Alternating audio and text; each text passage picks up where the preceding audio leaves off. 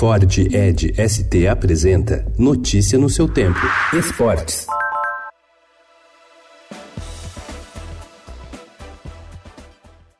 A CBF está contra a proposta da Comebol de relançar a Supercopa dos Campeões da Libertadores. O Mundial de Clubes de 2021 vai ter a participação de 24 equipes e a Comebol terá direito a seis vagas. A ideia da entidade sul-americana é que sejam preenchidas pelos últimos dois campeões da Libertadores e da Copa Sul-Americana, além dos possíveis dois últimos campeões da Supercopa. Se houver campeão repetido nas competições continentais, seria aberta mais uma vaga pela Supercopa.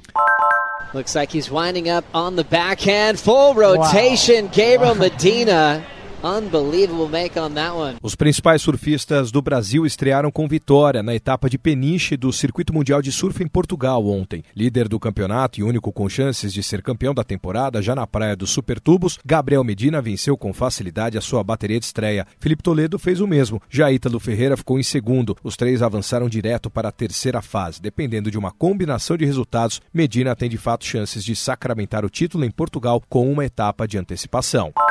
O atacante uruguaio Gonzalo Carneiro do São Paulo foi suspenso por dois anos ontem pelo Tribunal de Justiça Desportiva Antidopagem, em Brasília. O atleta foi punido por uso de cocaína. A suspensão começa a contar a partir do dia 16 de março, quando Carneiro testou positivo no exame antidoping após partida entre São Paulo e Palmeiras no Pacaembu. Portanto, o atleta já cumpriu sete meses de pena.